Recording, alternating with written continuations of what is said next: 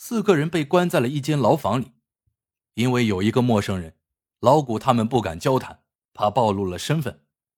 但扮演士兵的那个人出了意外，日本人接下来会怎么做，他们心里也没有数。那个染坊工人一直处于一种极度惊恐的状态，连老谷打个喷嚏，他都能吓得跳起来。没动静时，他就嘴里低声念叨着什么，念着念着就哭，哭累了就睡着了。第一天晚上，看守送来了吃的。伙食居然不错，竟然有白面馒头，这可是很紧俏的东西，日本人的下等兵轻易也吃不到。为什么会给囚犯吃呢？老谷看看白面馒头，看看其他人，默不作声的拿起一个开始吃。那个染坊工人吃了两口，跑到墙角吐了。小刘看着老谷，老谷小声说：“我第一次上战场时。”也这样。第二天，日本人仍然没有动作，又一天在平稳中过去了。染坊工人的情绪终于平复了一些，也开始能和别人说几句话了。他告诉老谷，自己是东北人，早些年入赘到山海关的，岳父死了，岳母还活着，媳妇儿和自己都是染坊的工人，还有个五岁的儿子。他颤巍巍的问。老哥，你说日本人抓咱们干啥呀？他们抓当兵的，抓学生，因为他们打仗抗议。咱们普普通通的小老百姓，我这辈子都没跟别人红过脸啊，他们抓我干啥呀？老谷犹豫了一下，拍拍他的肩膀：“兄弟，日本人干啥事还有理由啊？”反正咱们该吃吃，该喝喝，别让日本人看不起咱们，你说是吧？工人低头咬着馒头，这馒头真好吃，我儿子都没吃过全白面的馒头。他说着话，停下了嘴，把剩下的半个馒头用兜里的一块白布仔细的包了起来。装成商人的国民党奇怪的问。你干啥呢？那馒头留着有啥用啊？工人憨厚的笑笑。哎，我舍不得吃，我又没干啥坏事，也许没几天就放出去了，拿回家去给孩子吃。商人苦笑的看着他，刚想说话，老谷瞪了他一眼，他临时改口说：“你咋还随身带着白布啊？”工人说。老板让带的，每个工人身上都有一块，碰上人就拿出来给他们看。我们染坊的布料好结实，谁要是能拉来买主，老板给一毛钱呢。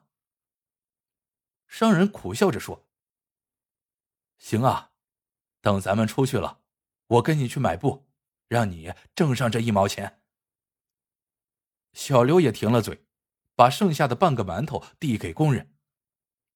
大哥，你吃吧，我是个学生，你知道学生饭量都小。工人感激的笑笑，拿起来接着吃。刚吃了两口，门口咣当一声响，大家抬头看时，四个人里有三个惊呆了。只见行长穿着士兵的衣服，被人推了进来。看守离开后，小刘和商人陪着那个工人聊天。老谷和行长凑到了另一个角落里，小声交谈。老谷问：“怎么回事？你怎么进来了？”行长冷冷的说：“上峰下的是死命令，必须有四个人进来。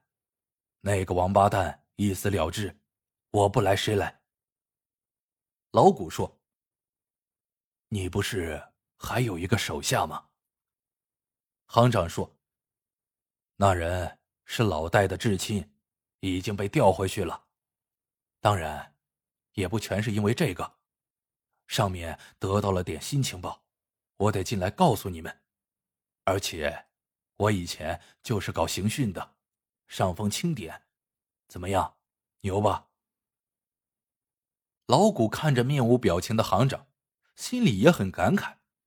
这是个老对手了，但从未如此亲近过。现在绑在一起了。行长顿了顿，说道：“讲正事吧。日本人行动的具体细节是东北的情报人员搞到的。这次测试是十分制，一个人两分。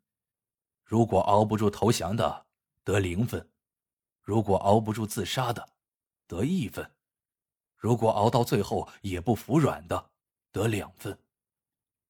据说，如果这次得分在五分或者以上，日本人就会马上全面进攻；如果最后得分是在七分或以下，日本人决定先试探性进攻，预计准备时间在一年左右，再全面开战。如果得分达到八分以上，日本人决定至少准备两年时间。在全面发动战争，老谷皱紧了眉头。八分以上，咱们四个只能保证八分。行长说：“那个工人的背景，昨天调查过了，倒插门的，一直是媳妇儿说了算，老实人，一辈子没跟人红过脸，软的像泥一样，他得零分是肯定的了。”老谷叹了一口气说：“唉，走一步看一步吧。”行长看看盘子里老谷没动的那个馒头，说道：“行啊，日本人挺下本啊。老谷，知道他们玩的这一套吧？你要连这个都看不懂，可就让我失望了。”老谷淡淡一笑。不知生之欢，何知死之惧。行长点点头，恢复了一贯的阴冷。这伙鬼子里有专家，不可小视。对咱们的考验，绝不会只是严刑拷打那么简单。接下来的两天里，日本人仍然是好吃好喝的养着这五个囚犯。染坊工人每天都把白布里的旧馒头吃掉。再换上新馒头包起来。除了对工人保密外，老谷和行长把新的消息都传达了。大家就在这看似平静的囚禁中忐忑的度日。